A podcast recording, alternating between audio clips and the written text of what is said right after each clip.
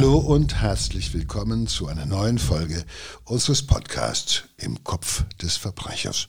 Wir sind Joe Bausch und Sina Deutsch. Ja, wir reden jetzt über einen fast perfekten Mord. Joe, glaubst du denn, dass es wirklich einen perfekten Mord geben kann?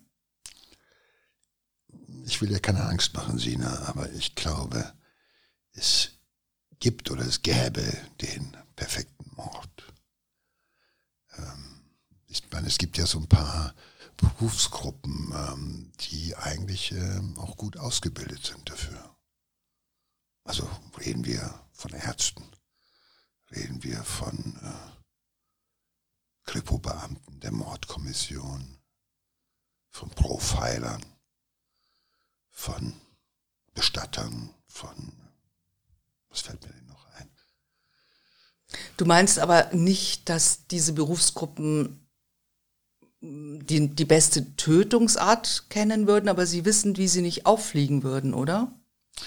Na, ich denke mir schon. Also ähm, ich meine, wir wollen die also natürlich auch nicht deine Kollegen unter nein, Generalverdacht aber, stellen, nein, aber deshalb, wenn das deshalb, jemand kann, dann wahrscheinlich wird ja schon eine hohe moralische Latte an diese Ja. Berufe gelegt. Also du wirst ja dann auch äh, äh, polizeirechtlich wirst du ja äh, untersucht. Es wird, ähm, du kannst nicht äh, als Arzt arbeiten, wenn du vorbestraft wirst. Du hast natürlich auch Probleme als Kripo-Beamter, wenn du äh, auffällig geworden bist. Ich weiß auch nicht, ob man Bestatter werden kann, wenn man vorbestraft ist oder sowas.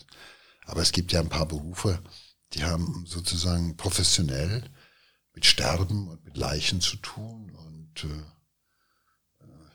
wissen, ver- verfügen auch über das Wissen, äh, wo man vielleicht Fehler machen könnte. Also, ich denke mir so beispielsweise so jemand, der jahrzehntelang bei der Mordkommission gearbeitet hat, der hat natürlich auch, man kann ja auch aus Fehlern lernen, aus den Fehlern der anderen kann man ja lernen. Oder stell dir vor, so ein Rechtsmediziner, so ein Gerichtsmediziner, wenn der sich überlegen sollte, mal irgendwie einen Nebenbuhler oder die Frau umzubringen oder sowas. Ich will da nie. Ich meine, das sind alles nur Fantasien, die ich da gerade habe.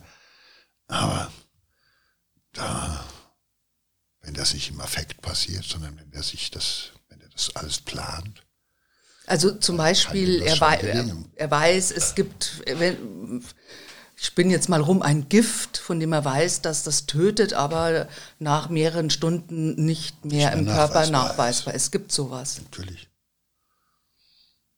Das ist ein bisschen spooky.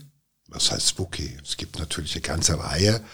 Äh, du kennst das, es gibt ja aberwitzig viele äh, Kriminalgeschichten, also nicht nur CSI, sondern sogar auch Tatorte, äh, wo darüber ähm, sozusagen Bücher geschrieben worden sind, Drehbücher geschrieben, wo man denkt, es ist ein normaler Tod, ein natürlicher Tod und nachher stellt sich raus, aufgrund des genialischen Könnens eines Rechtsmediziners, dass es dann doch ein Mord gewesen ist, weil wir doch relativ viel nachweisen können. Postmortem können wir noch sehr viel nachweisen. Und äh, das hält uns ein bisschen was davon ab, aber es gibt natürlich eine ganze Reihe von Medikamenten, die halt eben nicht lange nachweisbar sind. Es gibt äh, natürlich auch, äh, was weiß ich, die Erfahrung eines äh, Brandsachverständigen, was weiß ich, einen Wohnungsbrand so zu inszenieren, dass es aussieht, als sei jemand in der Wohnung verbrannt. Also es gibt ja viele Menschen, die verfügen über ein Spezialwissen, sage ich mal. Und äh, wenn die erstmal äh, sich entschieden haben zu meucheln und zu morden, dann äh, äh, sollten die eigentlich, so denke ich mir das jedenfalls, über so viel Wissen verfügen, dass es ihnen fast oder doch schon auch mal gelingen könnte. Aber ich denke auch, ähm, beispielsweise Frauen haben eine besondere Gabe. Ich meine, der Giftmord ist ja eine Domäne der Frauen. Ja, aber Tatsache Immer ist, dass gewesen. es sehr viel weniger Mörderinnen gibt als Mörder. Das ist meine Behauptung, ist ja, das passiert dann nur deshalb, weil die Frauen cleverer sind. Die sind einfach besser. Wenn eine Frau sich entscheidet zum Morden, dann macht sie das mit der gleichen nüchternen Organisiertheit, wie sie ein Fünf-Gänge-Menü inszeniert oder einen Kindergeburtstag äh. Naja, vielleicht sucht eine Frau aber auch eher andere Möglichkeiten. Ne? Naja, das ist ja nicht kommunikative nur, Möglichkeiten, äh, eine zu Situation zu lösen. Redet so lange auf den Kerl ein, bis der sich selbst das Leben, das Leben nimmt. Das wäre natürlich auch ein fast perfekter Mord. Aber es muss so sein, weil ich will mich mal. Ja, aber dieses billige aus dem Affekt äh, einen Schädel über den Kopf schlagen, sowas hat eine Frau Frauen nicht. Man hat Nein, ja früher immer gesagt, seit Hildegard von Bingen hat man ja immer gesagt, äh, Frauen sind eigentlich eher die Giftmörderin.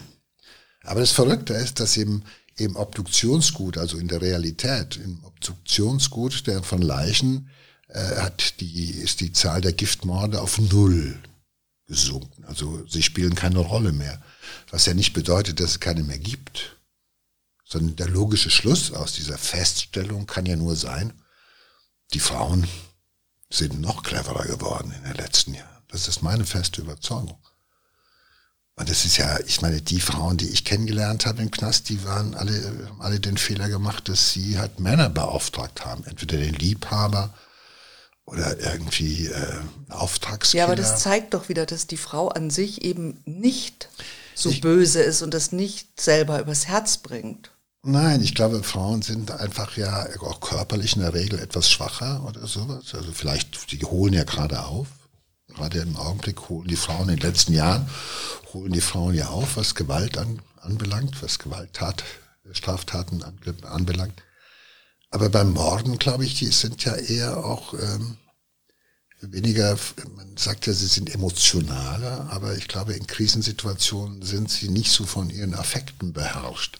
Genau, also das haben, meinte ich. Sie haben schon so oft sozusagen äh, den Affekt äh, bekämpfen müssen in sich, weil sie dem Mann unterlegen waren. Und in dem Moment, wo sie entscheiden, äh, sich von ihm sozusagen dauerhaft zu trennen, also so, dass er weg ist, äh, da sinnen sie halt eben auf äh, andere Methoden. Und da wird halt eben mit Medikamentencocktails gearbeitet, da ist, wird auch einer mit Hingabe langsam vergiftet und umgebracht. Das sind Frauen geduldiger und weniger von ihren Affekten beherrscht, weil sie, glaube ich, in ihrer, in ihrer ganzen Lebenssituation, aber auch in der Entwicklung äh, sind es ja eher die Behüterinnen, diejenigen, die sich sozusagen um Heim und Herd und um Kinder kümmern. Äh, ich, ich glaube, man verkennt es auch. Man verkennt es auch. Ich glaube, es gibt tatsächlich mehr äh, mordende Frauen, als wir das äh, wahrnehmen. Und deshalb glaube ich, dass die perfektesten Morde eigentlich von Frauen begangen werden. Wenn die dann noch Ärztinnen sind, Bestatterinnen oder Kripo-Beamtinnen, hui, dann kommt alles zusammen. Dann ist es, glaube ich, eine Kombination, die äh, gelingen kann. Äh, und vor allem, äh, glaube ich, es ist ja immer so, dass äh, also ich habe eine einzige Frau erlebt, an die ich mich erinnern kann, ich habe ja einige Mörderinnen auch äh, selbst äh, erlebt. Aber die haben alle den Fehler gemacht, äh, dass sie einen Mann mit ins Boot genommen haben. Alle.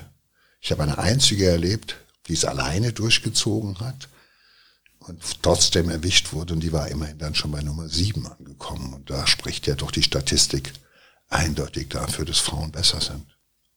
Naja, wir hatten hier im Podcast, glaube ich, zwei Frauen drei Frauen vielleicht schon, drei Frauen. Die Folterhexe, die das alleine gemacht hat, Tuba S, die das ganz alleine gemacht hat, und zwar auf brutalste Art und Weise dreimal, und Estibalis, die auch drei Ehemänner ganz alleine umgebracht, zerstückelt und in, im Keller ihrer, ihres Eissalons äh, einbetoniert hat. Ja, aber das sind alles so martialische Sachen. Also aber es sind ganz äh, zarte ja. Hübsche Frauen. So. Okay, es war ja jetzt nur so ein Gedanke, weil äh, wenn man drüber nachdenkt, ob es den perfekten Mord gibt, muss man ja auch drüber nachdenken, wer könnte ein perfekter Mörder sein, im Sinne von, wer ist am professionellsten. Und wir haben immer vor Augen, das ist dann der eiskalte Auftragsmörder, der halt auch das gelernt hat und der emotionslos irgendwie äh, fremde Menschen umbringen kann und dass man sagt, da findet man auch kein Motiv, weil der kennt, die haben sich vorher nie gesehen, der kommt, macht jemand kalt und verschwindet wieder. Und da denkt man immer so in unserer Wahrnehmung, auch von, von Kino und von Fernsehfilmen, denkt man immer, der professionelle Auftragskiller ist halt der Profi, der kann's. Ja, der kann halt eben, dem kommt man eben nicht auf die Schliche, es sei denn, dass ähm, mindestens genauso professionelle Leute ihn jagen. Davon naja, aber man kommt ihm nicht Platz. auf die Schliche, weil er keine Beziehung zum Opfer hat und dann meistens wieder nach Russland zurückreist oder sowas. Keine Beziehung aber man Motiv. erkennt, dass es ein Mord war, weil er das meistens, schon, also ja, zumindest klar. ja immer mit, so sieht man das, so Pistole mit äh, Schallschutzdämpfer verwendet. Aber worüber wir sprechen, also übrigens über dieses ist das Böse männlich, möchte ich schon noch mal mit dir diskutieren, aber jetzt nicht bei diesem Fall. Da muss ich mir auch erst noch Gedanken Nein, drüber das machen. Ist auch, ich finde, wir sollten das mal darüber machen. Das, machen wir auch. Thema. Das machen wir. Das ist ein sehr ich, gutes ich Thema. Ich glaube nicht, dass das Böse vornehmlich männlich ist und alleine die Tatsache, da bin ich auch fertig mit dem Thema, wenn du überlegst, im Augenblick sieht es so aus, in Deutschland sitzen ungefähr 76.000 Menschen im Knast 76.000 und es sind gerade mal knapp 4.000 Frauen. Das heißt, äh, das ist, wir Kerle müssen so große Probleme mit unserem fehlenden Ärmchen auf dem Y-Chromosom haben oder wir sind stinkend blöd und die Frauen sind einfach cleverer. Es gibt nur zwei Erklärungen dafür, wie ich finde. Aber wir reden nochmal. Du willst, dass mir das schmeichelt, weil du meinst, dass Frauen cleverer morden. Aber nein, ähm, ich, nein, ich, also ich, ich bin, ich bin tatsächlich der Meinung, dass das äh, Böse ähm, männlich ist. Aber wie gesagt, das ist ein anderes Thema, ein sehr spannendes Thema, das Aber nehmen wir uns ein andermal vor. Es gibt, glaube ich, Jobs, es gibt Berufe, es gibt ja. Ausbildungszweige, in denen man halt einfach, sage ich mal, wenn man da mordet, dann ist es schwieriger, äh, äh denen draufzukommen. Auf jeden Fall. Darauf einigen? können wir uns einigen. Wohl, wenn ich so nachdenke, kenne ich keinen einzigen Fall in Deutschland, wo ein Rechtsmediziner gemordet hat. Ja, aus gutem Grund. Aus gutem Grund. Entschuldige mal, aber wenn du das wüsstest, wäre es nicht der perfekte Mord. Also. Das stimmt, aber ähm, der wirklich perfekte Mord, den gibt's ja tatsächlich auch, denke ich mal, eher selten, weil wir haben hier, nämlich heute sprechen wir über einen Fall mit einer Berufsgruppe, die einen sehr hohen professionellen ähm, professionelles Know-how hat. Know ich gehe noch viel hat. weiter. Ich gehe noch viel weiter. Ich glaube, dass es viele Morde gibt, die deshalb unentdeckt bleiben, weil einfach sehr nachlässig gearbeitet wird oder weil keiner irgendwo einen Verdacht, einem Verdacht nachgeht. Äh, und äh, wir wissen beispielsweise, es gibt wahrscheinlich eine ganze Reihe von Verkehrsunfällen, die keine Unfälle gewesen sind häusliche Unfälle, bei denen Menschen zu Tode gekommen sind, ja. Was weiß ich, wo die Ehefrau beim Aufhängen von Girlanden auf dem Balkon äh, tragischerweise vom Balkon fällt oder sowas und nachher einen schluchzenden, weinenden Ehemann zurücklässt. Ja. Äh, das weiß man, das ist ganz schwer nachzuweisen. Ich will jetzt keine Tipps geben, aber das ist halt schon ja. oft so. Und es ist natürlich häufig die Nachlässigkeit. Das ist ja das, was von den, von den äh, Rechtsmedizinern, äh, von den richtigen Rechtsmedizinern seit Jahren beklagt wird, dass sie einfach sagen, es gibt viele Ärzte, die sind nicht so ausgebildet für die Leichenschau, äh, wie sie sein sollten, oder sie machen den Job nicht so, wie er gemacht werden muss eigentlich. Also was weiß ich, die Untersuchung der unbekleideten Leiche nach ganz festen Regeln und so weiter, sondern man kommt dann hin, da liegt dann jemand im Bett und man sagt, naja, die Oma, die Oma ist gestorben. Na gut. Ja, weil das auch meistens dann ja so der Hausarzt wird doch der meistens. Es muss ja, der perfekte, ist ja jetzt nicht. Also ich meine, wir reden immer von dem perfekten Mord. Ich glaube, dass es viele gibt, die noch nicht mal perfekt morden, sondern die morden zwar so, dass es auffallen müsste, aber da keiner nachforscht, da keiner ein Todesermittlungsverfahren in Gang setzt, weil keiner einen Rechtsmediziner dazu holt, ja, oder einen Staatsanwalt oder einen Polizisten dazu holt, bleibt die Tat unentdeckt. Und es gibt ja Rechtsmediziner, die sagen, wenn alle unentdeckt Ermordeten, die auf dem Friedhof leben, nachts reden würden, das wäre so laut, dass keiner in der Nähe eines Friedhofs wohnen möchte.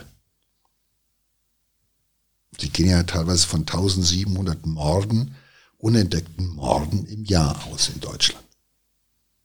Was natürlich auch nur eine Spekulation ist, weil es weiß keiner so ganz genau. Die Dunkelziffer im wahrsten Sinne des Wortes könnte noch größer sein.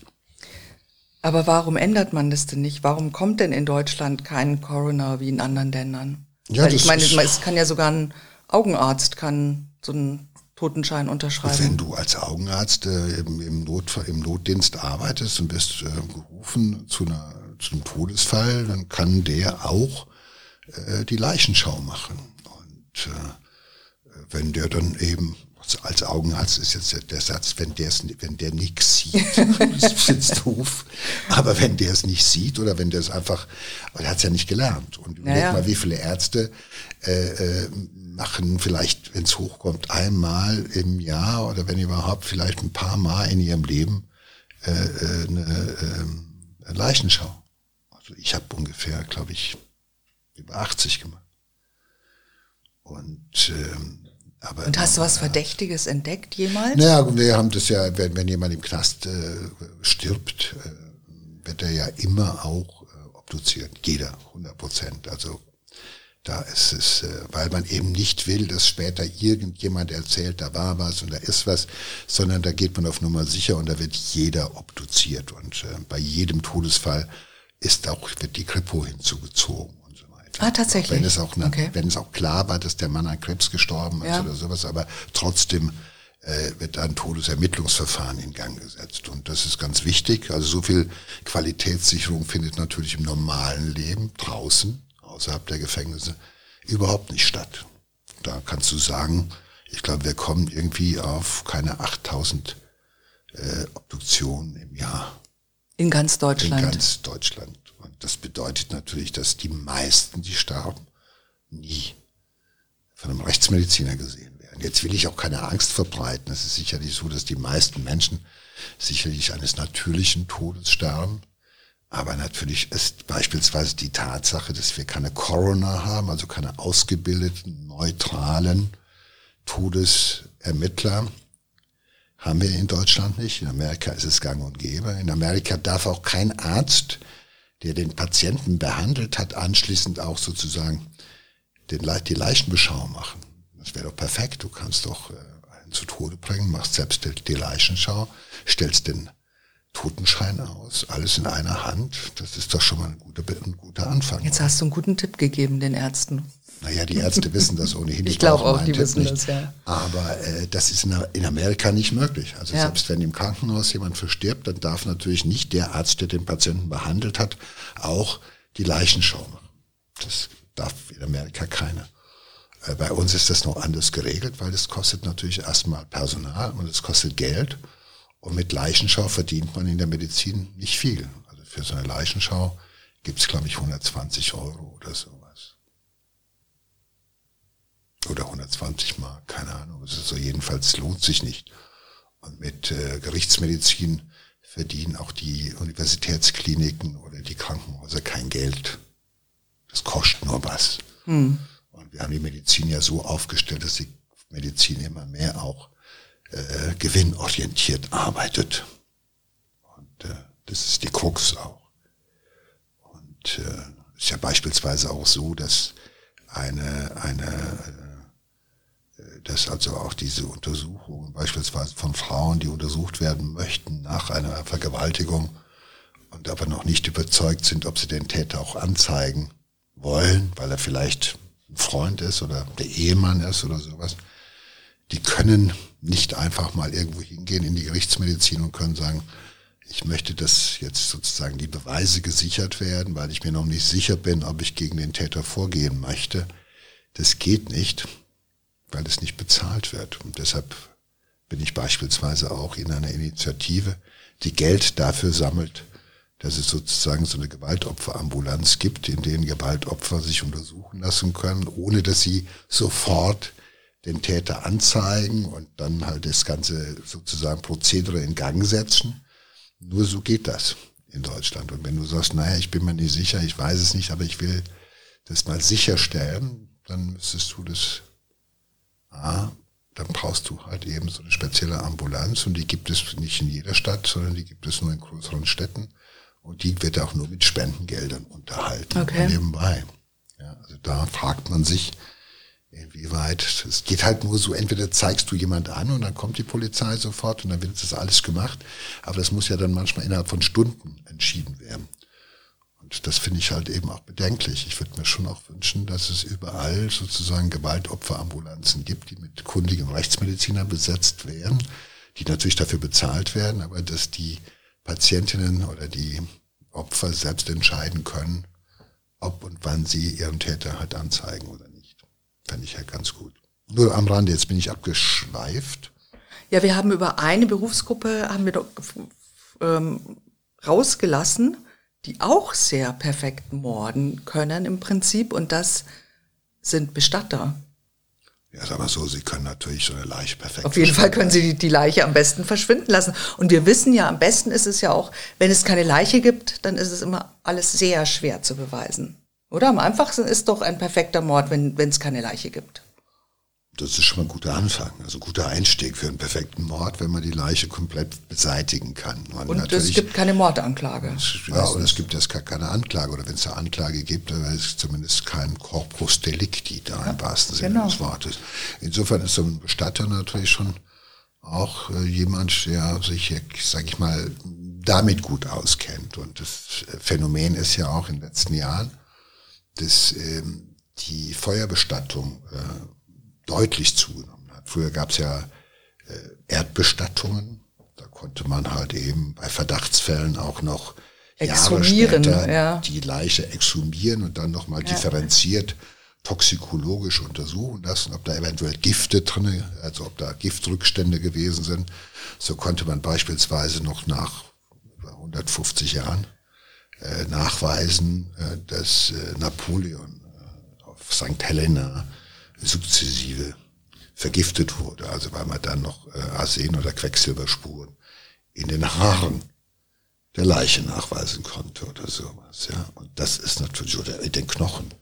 Es, ja, da ist die und heute werden ganz die meisten, ich glaube die überwiegende Zahl der Menschen, die heute sterben, äh, werden in Krematorien verbrannt. Das heißt die Feuerbestattung und wenn du erst mal das Feuer gegangen bist. Und bist also aus der Asche, Asche, kannst du gar nichts mehr Asche lesen, oder? kannst du nichts gar mehr nichts lesen, mehr. bei, bei tausend Da ist kein, kein, kein einziges Gen mehr irgendwie. Naja, was heißt Gen? Da ist alles Asche. Da kannst du, aus der Asche kannst du nichts mehr lesen.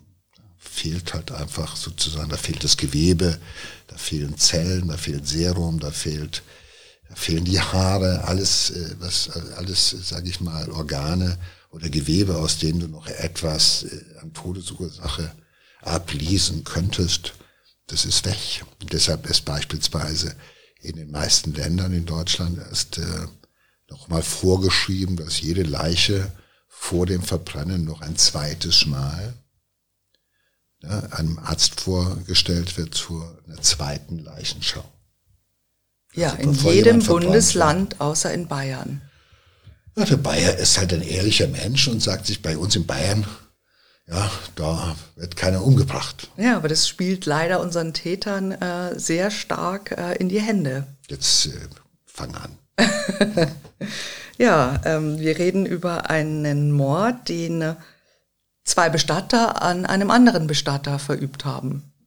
Also, also ein, ein Mord dreifach Bestattermord, genau. Genau, und ähm, das ist ein Fall äh, aus dem Jahr 2007.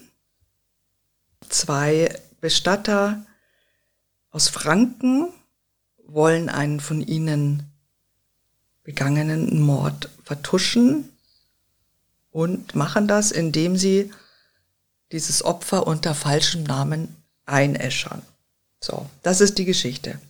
Wir gehen sie mal von vorne an. Ja? Da haben wir den Michael S. Michael S. steht seit 1978 regelmäßig vor dem Richter. Er ist ein Heiratsschwindler, ein Betrüger und verbringt mehrere Jahre im Gefängnis. Und dann gibt es Friedrich P., ein Bestatter, der Michael S. kennenlernt, unseligerweise. Und Michael S manipuliert ihn so lange, so geschickt, dass dieser Friedrich P. für ihn sogar einen Mord begeht. Ich glaube, man muss noch dazu sagen, wenn ich das richtig weiß, dass, also Michael S. kommt aus der Haft, gerade aus dem Knast mal wieder und begegnet dann diesem Friedrich P. Friedrich P. ist Bestatter und ist in Geldnot und verkauft oder beteiligt zumindest Michael S. an seinem Bestattungsinstitut. Weil ich glaube, ein, ein äh, entlassener Strafgefangener äh, kommt nicht äh, in, äh, in die Gunst, dass er als amtlicher Bestatter ein Geschäft eröffnen könnte. Aber so auf diesem Umweg, dass er sich sozusagen bei in dem Geschäft von Friedrich P. beteiligt, äh, äh kommt er überhaupt sozusagen. Genau, also er braucht ein bisschen Geld und dann kauft sich Michael da einfach so in die, die das Bestattungsinstitut ein. Und das, das Schreckliche ist natürlich, dass in diesem ähm, Moment, also Friedrich P. war ein äh, absolut unbescholtener Bürger, ja, ähm, dass der dadurch in so eine Abhängigkeitsfalle gerät. Also der äh, Michael S. ist so ein geschickter Manipulator, dass er es schafft, dass Friedrich P. in seinem eigenen Unternehmen immer mehr nur noch so Handlangerdienste für ihn erledigt. Ja, das ist, also mich verwundert das jetzt weniger, weil ich habe natürlich auch äh, Heiratsschwindler und Betrüger kennengelernt und äh, das zeigt ja, dass ähm, äh, äh Michael S., äh, sage ich mal, die ganze Palette des äh, Betrügens auf einer sehr persönlichen Ebene beherrscht so wie er als Heiratsschwindler halt eben Menschen täuscht und wahrscheinlich verschiedene, gelernt hat, verschiedene Bälle gleichzeitig in der Luft zu halten. Also wahrscheinlich hat er mehrere Frauen betrogen, indem er ihnen vorgetäuscht hat, dass er irgendwo eine Beziehung will, dass er eine Heirat will und so weiter, um sie auszunehmen. Das ist Heiratsschwindeln, ist ja nichts anderes als jemand die Ehe versprechen oder die Ehe andeuten, den man dann vorher ausnimmt. Das haben wir heute ja auch ganz aktuell mit diesen Loverboys. Ne? denen es sogar gelingt, über Internet äh, äh, Frauen äh, äh so zu manipulieren. Ja, Love Scammer sind das dann. Ja, Love Scammer und so mhm, weiter. Ja, die klar. halt einfach es verstehen, Frauen auszunehmen. Das kann er, Michael S. Er ist Betrüger. Und äh, ich kenne halt eben Betrüger, die sind hochmanipulativ. Und Friedrich P., glaube ich, ist das geborene Opfer für Michael S. Er ist äh, wenig selbstbewusst, er ist äh, er braucht sozusagen jemand, der ihm Richtung gibt, der ihm Ansagen macht. Äh, offenbar ist er, ist er auch ähm, kein kluger Geschäftsmann, sonst wäre er nicht in finanzieller Not. Und auf einmal hat er diesen Typen, der es äh, versteht, äh, ihn sozusagen so zu manipulieren, dass er seine eigene Persönlichkeit, seine kleine, schwache Persönlichkeit völlig hinten anstellt, dass er das macht, was Michael S. ihm vorgibt und was er ihm sagt. Und es gibt doch Menschen, die geraten in so eine, in so eine emotionale Abhängigkeit, weil sie einsam sind, weil sie nicht wissen, was sie machen sollen und sie brauchen sozusagen den Starken, der sie anleitet und führt und das findet man nicht nur in der Konstellation von Beziehungen, das ist ja auch eine, eine sehr, das sage ich mal, ist ja auch eine sehr komische Beziehung, die die beiden da haben. Ja, der gibt, der eine gibt sich völlig auf, macht das, was Michael S. ihm sagt. Ja, ist dann irgendwann mal der Knecht in seinem eigenen, in seinem eigenen äh, äh, Stall.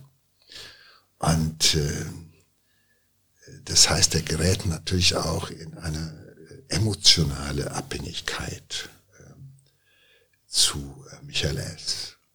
Also man hat da Angst, etwas zu verlieren. Es gibt einem auch Sicherheit.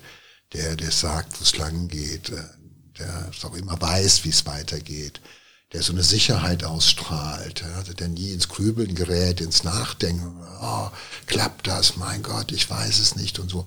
Es gibt ja viele Menschen, die sind so von ihren Zweifeln zerfressen und mit so wenig Selbstbewusstsein ausgestattet, dass ja, das ist auch genau nichts das. gelingt, ja. weil sie von Anfang an daran glauben, dass sie, dass sie scheitern werden und so. Dass sie es auch nicht dann, wert sind, dass, dass jemand sie so sie sind sozusagen vom behandelt. Glück, vom, sie sind ja. vom Glück verlassen und so weiter. Und dann kommt, dann kommt sozusagen dieser vermeintlich starke Michael S., dem anscheinend alles gelingt, der für alles auch eine Lösung weiß, für alles irgendwie äh, auch Wege weiß und äh, dem ordnet er sich unter und äh, ist nicht. Es hat auch was, es hat quasi etwas wie eine Beziehung. Also es ist jetzt nicht eine homoerotische Beziehung, sondern es ist aber wie so eine es ist wie eine Abhängigkeitsentwicklung. Ja. Er wird dann abhängiger. Und es ist auch wie eine Art, wie, jemand hörig wird, im wahrsten Sinne des Wortes. Ja, die beiden schmieden zusammen äh, äh, große Pläne. Ja. Ähm, und er ist nicht der Einzige, der ähm, auf diesen Betrüger hereinfällt, der übrigens auch ähm, äh, interessant, ne? das ist so ein Typ, der der trägt so Goldkettchen unterm weit aufgeknöpften Hemd und äh, schwärmt von seinem Porsche und so. Ne? Also Der so kann ein halt Typ ist es, damit man sich das mal vorstellen Er ist ein kann. Porno. Ja, ja. Es genau. halt so irgendwie, er macht all das, was da außen hin so Macht halt so ganz- auf ganz äh, dicke Hose. Mhm. Äh, auf dicke Hose, ja. Aber Goldkettchen und Porsche, also das war früher der, das waren die Insignien von Zuhältern. Ja. Ja, und dann kommt Erich W. ins Spiel. Erich W. ist auch ein Bestatter und er hat auch ein Bestattungsinstitut und das verkauft er ausgerechnet an Michael S. Der hat ihn dazu überredet. Das Ganze ist äh, in, in ein Bestattungsinstitut in einem kleinen Ort in Mittelfranken, Heroldsbach. Ähm, sie vereinbaren eine Kaufsumme von so rund 70.000 Euro. Ähm, nur natürlich zahlt Michael S. das nicht. Wahrscheinlich konnte Also kaum ist der Notarvertrag gemacht, äh, hält er ihn halt immer so hin und sagt, ah, er hat ganz viel Geld in den Dollar in den USA und dauert aber halt noch so ein bisschen, ne, bis das rüber transferiert wird und hat immer so neue Geschichten. Das, äh, aber er, also das heißt, er bekommt nichts von diesem Geld. Der, ist der hatte von Anfang an äh, nicht vor zu bezahlen und Nein, natürlich auch hat er das Anfang nicht, nicht vor. Nein, gar nicht. Ich meine, ich frage mich auch, warum man zwei Bestattungsinstitute braucht, aber gut. Naja, vielleicht äh, muss man, das ist ja nicht ungewöhnlich, dass man dann expandiert, wenn man eigentlich pleite ist, oder? Man könnte auch eine Kette eröffnen und gut. Ähm, ist doch eine gute Ja. Nummer. Entweder bist du pleite oder du expandierst. Ja, genau. Du kannst also dein Geschäft Genau. aufgeben oder expandieren und dann pleite gehen. Oder so. Naja, auf jeden Fall lässt sich Erich W. eine Zeit lang hinhalten, aber dann merkt er doch, dass er da, dass das irgendwie ähm, doch sehr betrügerisch ist und dass er wahrscheinlich sein Geld niemals bekommen wird. Und, es, und äh, er beschließt also zu agieren, ja, äh, dieses Geld zu fordern. Ähm, es solle eine Aussprache geben. Immer ganz gefährlich, wie wir wissen, ne? Aussprachen. Die Täter, also die beiden, äh, Michael S. und Friedrich P., laden ihr Opfer in das Unternehmen ein, in das Bestattungsinstitut. Es soll eine Aussprache geben, es kommt aber zum Streit. Und Michael S. gibt Friedrich P. ein Zeichen. Und dieses Zeichen bedeutet, bring ihn um. Und der total emotional abhängige Friedrich P. nimmt ein Kantholz aus dem Sarglager, acht mal acht Zentimeter stark, und spaltet Erich W. mit diesem 1,7 Kilo, 1,7 Kilo schweren Kantholz dem Schädel. Wobei man, glaube ich, jetzt äh, schon erkennen kann, dass äh, ich meine, Michael S. und auch Friedrich P. wussten, dass sie dem Erich W. das Geld nicht würden geben können, auch wenn sie gewollt hätten. Und äh, es war von Anfang an klar, der wird kommen, es wird äh, Streiterei geben, weil die Kohle ist nicht gekommen. Diesmal laden sie ihn zu sich ein, weil da können sie diesen Mordplan umsetzen. Und dieser emotional völlig abhängige und hörig gemachte äh, Friedrich P. Äh, ist so abhängig emotional, dass er sozusagen auf äh, Knopfdruck und auf einen Hinweis von, ähm, von Michael S. Ähm, halt äh, den Erich W. erschlägt. Nein, das heißt aber auch, es muss, es muss schon, es muss ja vorher eine Absprache Naja, gegeben das haben. ist ja nicht, äh, also der muss ja passiert. Das Eben, heißt, sondern eben. das war klar. Die haben da vorher schon drüber Natürlich, gesprochen. Wenn also der das nochmal das Geld haben will, dann ist Du hast ja schon gesagt, eine Aussprache mit Schuldnern sollte man äh, möglichst nicht alleine führen, sondern da sich äh, ein bisschen Aussprache mit Schuldnern und äh, letzte Aussprache mit dem Ex-Freund. Ist auch schwierig. Genau. Auch- auch sehr, letzte sehr Aussprachen gefährlich. sind jedenfalls. Ja, genau, das habe ich von dir geeignet- gelernt. Ich werde geeignet, nie in meinem Leben eine Aussprache überlebt. mehr führen irgendwie. Naja, gut, also es ist aber natürlich echt tragisch, weil dieser, weil aus diesem doch eigentlich unbescholtenen, äh, aber mental natürlich sehr labilen Menschen ist halt durch diese Manipulation jetzt ein, ein, ein banaler, grausamer Mörder geworden. Ja, das ist der Preis für die äh, Zuwendung, die Ja, er bekommt. Der genau. Preis für die Sicherheit, die ihm äh, Michael S. sozusagen vermeintlich gegeben hat. Ja, das war sozusagen, da war eine, das war eine, äh, ja, man kann sich nur vergleichen mit so einer abhängigen Liebesbeziehung. Ja, also das, das so weit geht das. Er kann, er kann nicht ohne den und er weiß, äh, er wird, wenn er das nicht macht, was der sagt, wird er ihn verlieren. Er wird ihn verlieren. Ja, und äh, das kann er nicht, das kann er sich nicht vorstellen. Und das, deshalb bezahlt er den Preis und wird dann wirklich dann zum Handlanger und er wird zum Mörder.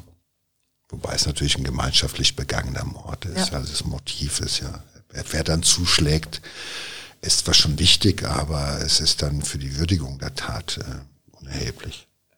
Und jetzt kommen wir zu dem Punkt des fast perfekten Mordes unter professionellen, ähm, mit professionellem Wissen, weil jetzt nämlich diese beiden Bestatter genau wissen, was sie tun. Und zwar, ne, also sie verfrachten den Leichnam in einen Sarg und fahren in ein Krematorium. Normalerweise würden, würden sie ja eigentlich in der Region in ein baden-württembergisches ähm, äh, Krematorium fahren, nach Aalen, so das Hauskrematorium.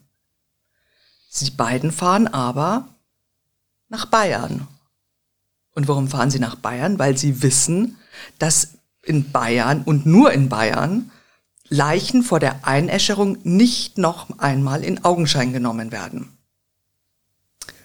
Weil sie nämlich die Dok vorgeben, dass diese Leiche, also der arme Erich W., der erschlagen da in diesem Sarg liegt, ähm, da gibt's einen anderen natürlich, als, als Bestatter hast du ja, kommen ja da immer wieder Neue- Verstorbene es rein. dauernd ja. neue Leichen Neue rein. Leichen rein und also es kommt also ähm, ein, Also ein, ein, we ein wenig später ein, ein auf natürliche Weise gestorbener äh, Mann ähm, eben in, in dieses Bestattungsunternehmen und sie, Mit nehmen, und sie nehmen dessen Papiere. Was Sinn macht. Und so gelingt es ihnen, das Opfer, das echte Opfer, in Flammen aufgehen zu lassen. Und äh, damit ähm, die Meldung an die dortige Friedhofsgemeinde auch äh, vermieden werden kann, nehmen die beiden auch die Urne mit, weil sie sagen, der, äh, dieser Mann hat sich gewünscht, dass er auf Hawaii zur See bestattet wird. Und deswegen nehmen wir die Urne mit. Ja. Aber die äh, bis zur Unkenntlichkeit äh, eingeäscherte Leiche von Erich W. wird natürlich nicht auf Hawaii zur See bestattet, sondern endet in der Regnitz. Das ist ein kleiner Fluss, der sich Also nicht Waikiki Beach. Nein, der, durch, der sich durch Franken schlängelt und der nun auch die Asche von Erich W. davonträgt. Also sie haben ihn sozusagen äh, bis aufs letzte Molekül verschwinden lassen, weil aus der Asche selbst hätte man auch nichts mehr lesen können, aber sie mussten natürlich. Meine Frage ist nur, wo ist der andere geblieben? Also Ja, er sagt, Sie sagen, Erich W. Äh, wäre ähm, ausgewandert. auf Reisen ausgewandert, ja, ja, irgendwo, irgendwo weg. Sie mussten ja wenigstens einen mussten sie ja Ja, ja, offiziell, ja, äh, ja, genau. Die Asche von einem mussten sie genau. offiziell. Nee, der lebt auch, also der, die, die sind fest davon überzeugt, der lebt auch heute noch, wahrscheinlich in den USA. Nun gut, aber jetzt sieht's natürlich so aus, jetzt sieht's ziemlich gut aus für die beiden Bestatter, weil es gibt keine Spuren, es gibt keine Tatwaffe und es gibt nicht mal eine Leiche. Also sieht's ganz so aus, als würden die mit diesem Mord davonkommen. Aber so ganz kaufen diese Geschichte mit dem Mann, der jetzt einfach mal in die USA auswandert, ohne jemanden Bescheid zu sagen, ähm, das äh, macht doch die Familie ein bisschen stutzig nach einer Zeit. Also ein gutes Jahr lang geht dieser perfekte Mord auf, aber dann macht die Familie eine Vermisstenanzeige und es beginnen Ermittlungen. Und jetzt bricht Friedrich P. zusammen. Als er befragt wird, kann er nicht mehr mit dieser Schuld leben und er gesteht. Ja gut, es ist natürlich auch, äh, eins sollte man noch wissen, äh, äh, Michael S. hat natürlich äh, Friedrich P. nicht nur emotional abhängig gemacht, er hat ihn auch finanziell ruiniert. Und ich glaube, das war nicht nur das schlechte Gewissen, was äh, Friedrich P. Äh, zu der Aussage gebracht hat. Auch das, er hat ja auch selbst miterlebt und mitgemacht bei, äh, bei der, sage ich mal, er, ist, er weiß jetzt auch, wie Michael S. Probleme löst. Durch Mord. Mhm. Und Michael und Friedrich P. ist ja nichts mehr Nütze. Er ist ein Zeuge, er ist ein mhm. Mittäter. Mhm. So, und irgendwann äh, ist er vielleicht auch in äh, einen Licht, hat er einen lichten Moment gehabt und hat gedacht, okay, der Nächste, der irgendwo verschwindet oder der irgendwie umgebracht wird, das bist du selbst, weil dieser Michael S., von dem du völlig abhängig bist, ja, der schreckt doch davor nicht zurück. Und irgendwann kommt sogar bei so einem hörigen Menschen, glaube ich, irgendwie sowas wie äh, äh, Erkenntnis, schlechtes Gewissen, auch sicherlich. Das, also ich glaube, wenn man wirklich so darunter leidet, Mensch, ja. der hat ja auch, sage ich mal, der hat ja auch irgendwann mal angefangen, unter Michael S. auch dann zu leiden. Und am Anfang ist das Leiden noch sozusagen etwas, was masochistische Größenordnungen bekommen hat, aber irgendwann mal hältst du es nicht mehr aus, ja. wenn dann noch irgendwie ähm, ja, dass die Erkenntnis dazu kommt, dass dieser Typ dich zum Mörder gemacht hat oder zum Mittäter jedenfalls und dass dieser Typ so eiskalt ist, dass er dich auch morden würde, wenn es notwendig ist. Ja, und so kommt es, dass die beiden Männer vor dem Landgericht Nürnberg-Fürth stehen. Im Sitzungssaal 228. Und hier zeigt sich ganz deutlich, dass diese beiden angeklagten Männer, wie, wie unterschiedlich die beiden sind. Ne? Also wie ähm, also wie Feuer und Wasser, also unglaublich. Ähm, Friedrich P. ist, hat, ist, bleibt bei seiner, bei seinem Geständnis. Ähm, ist auch reuevoll und, und äh, erzählt zwar, irgendwie gesteht zwar diesen, diesen Tathergang ziemlich äh, unbewegt, aber lässt sonst schon Emotionen auch ähm, sehen, während Michael S. bleibt bei dieser völlig haarsträubenden Version der Ereignisse, nein, es gab keinen Mord, der W hat sich ins Ausland abgesetzt. Und dabei bleibt er übrigens noch bis heute. Naja, das ist, äh, das kann er ja auch. Ich meine, es gibt keine Leiche, es gibt halt nur das Geständnis eines Mittäters. Und das ist ja nicht ganz so selten, dass halt ein Mittäter halt gesteht. Und, äh, und er als der Initiator, dem ja alles gelingt, dass diese Wurst, die er ja nie irgendwo wirklich anerkannt hat, diesen Friedrich P., den hat er ja nie als gleichwertig gesehen. Das war ja in seiner Vorstellung war es ja ein leicht manipulierbarer, äh, suggestibler Mensch, ein schwacher Mensch, sozusagen Loser, der alles mit sich äh, machen ließ, der sich alles gefallen lassen hatte, alles mitgemacht hat, was man ihm gesagt hat, dass der ihn zur Strecke bringt. Das ist für Michael S. in seiner Vorstellung. Da ist er ja, wenn so ein, ein, ein Betrüger ruft ja sofort die Szenarien ab, der bleibt auch bei seinen Szenarien, weil das ist wie ein Reflex. Also der Reflex ist eher, äh, die Tat zu leugnen und neue, haarsträubende Geschichten zu erfinden, ja, die äh, für das Verschwinden von äh, Erich W. Äh, herreichen würden.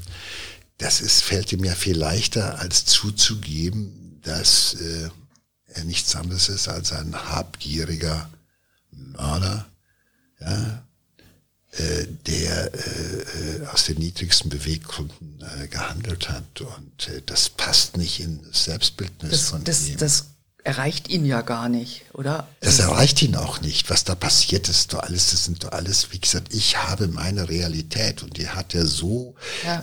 so hat er sie geplant, so hat er sie gedacht. Die, es gibt keine andere. Ich habe Menschen erlebt, die 30 Jahre und länger bei ihrer wahnsinnigen Version geblieben sind, ja, also wie so eine Pseudologia Fantastica, so nennt man das, wenn also selbst der Betrüger selber anfängt, an seine, an seine eigenen Geschichten zu glauben, an seine eigenen Legenden, die er gesponnen hat, scheinbar zu glauben, wo man sagt, hey, ist der irre? Der andere sagt, gesteht einen äh, Mord und äh, wird äh, ja auch bestraft dafür. Äh, und äh, der sagt, nee, ich war nicht dabei. Kenne ich gar nicht.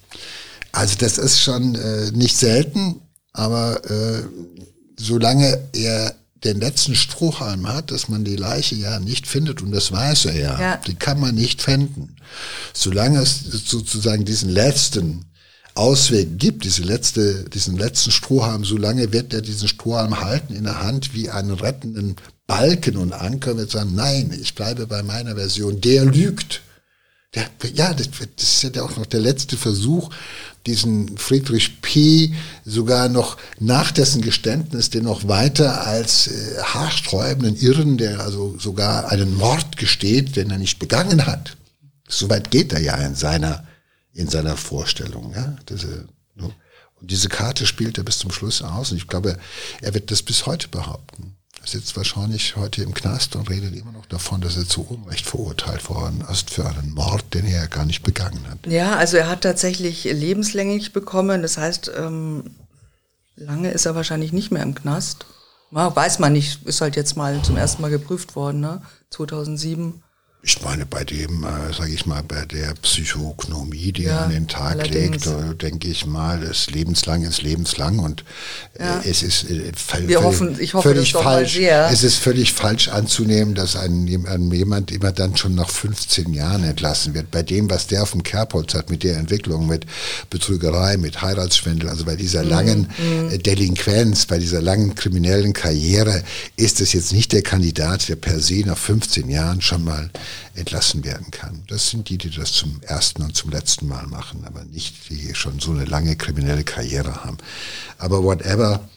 Äh, es Genau, ist also eine, noch mal, Es äh, ist ein äh, selbstverliebtes. Ja, ich, ah, ich muss dir noch was erzählen, nämlich, ja, also er wird verurteilt, das Urteil fällt im äh, Sitzungssaal 228. Ähm, Friedrich P. wird ja dann quasi so als Kronzeuge, weil ohne sein Geständnis hätte man ihn, also Michael P., äh, es auch nicht verurteilen können. Also er ist quasi der Kronzeuge, weil es gibt ja nur dieses Geständnis, es gibt ja sonst nichts, dadurch, dass man eben die Leiche verbrannt hat. Ne? Also er als Kronzeuge bekommt er dann 13 Jahre Haft und äh, Michael S. lebenslänglich. Und er geht dann so raus aus dem Gerichtssaal und äh, unsere Kollegen äh, vom Sat1 äh, Landesstudio Bayern haben das ähm, gefilmt und äh, das fand er ganz toll. Also er stellt sich dann so vor die, vor die ganzen Kameras, ganz dievenhaft, ist so ein bisschen seine Eitelkeit gekränkt und sagt da, ah, aber trotzdem eitel, ne? Also ich stelle mich da noch mal hin, dann könnt ihr alle fotografieren. Und meine Anwältin, ich, äh, wir legen Berufung ein, aber meine Anwältin macht dann noch eine Pressekonferenz. Danke, meine Herren. Danke. Und wir müssen das unbedingt auf Instagram dann auch zeigen. Es ist großartig, wie er da rausgeht. Also nochmal einen ganz großen Auftritt hat er da hingelegt, aber. Grandios. Ja, gut, ich sag's ja. Wir können, äh, der Auftritt ist manchmal so, dass man, wenn man nicht genau hinguckt oder wenn man es nicht genau wüsste, dass man denkt, mein Gott, was ist dem armen Mann an Unrecht widerfahren? Und das Schlimme ist, die sind auch selbst davon überzeugt. Da kannst du drauf einreden wie auf einen lahmen Hund, äh, oder wie sagt man so schon, auf ein lahmes Pferd. Das ändert sich nicht. Und äh, deshalb behaupte ich ja, er hat auch diesen letzten Auftritt ja nochmal genossen, weil ich vermute mal, äh, natürlich hat man Revision oder Berufung eingelegt. Sie haben trotzdem, Berufung eingelegt, aber es hat nichts äh, geändert. Hat nichts geändert an dem Urteil, das genau. kann ich mir auch nicht vorstellen und äh, geholfen hat das nicht. Aber er hat nochmal einen großen Abgang. Aber er hat versagt, denn der perfekte Mord ist ihm nicht gelungen. Wäre aber, wenn es diesen schwachen Friedrich P. nicht gegeben hätte, der so geschwätzig gewesen wäre. Überlegt. Aber dann hätte er sich vielleicht auch einen. Aber es gibt schon ein paar. Also es ist ja nicht der einzige. Ich habe ja einige Male schon mitbekommen, dass äh, Täter mir gesagt hätten, ich habe gesagt haben, es hätte mir, wäre mir wunderbar gelungen. Aber dann hat dieser Idiot, der hat mich verraten. ich hätte mich halt, ich hätte es alleine machen sollen. Ja, das hätte er auch. Dann wäre er genialisch, wie er ist, hätte er das vielleicht geschafft. Aber Gott sei Dank hat die Gerechtigkeit gesiegt und der perfekte Mord war nur ein fast perfekter Mord. Ja, ich überlege gerade, ob ich mal im Bekanntenkreis einen Bestatter habe oder nicht. Also die, die ich kenne, sind alles ehrenwerte Leute, muss ich sagen. Ehrenwerte, seriöse Leute, die es nie auf die Idee kämen. Aber es gibt wahrscheinlich auch nicht so viele Bestatter, die in Geldnot geraten und müssen sich dann mit einem Ex-Häftling irgendwo gemeinsam ins Geschäft begeben oder sowas. Hoffe ich jedenfalls. Die genau. verdienen ja ganz gut, glaube ich, oder? Es muss doch auch mal jetzt für den Bestatter eine Lanze gebrochen werden. Das ist ja doch ein, keine brotlose Kunst. Gott sei Dank.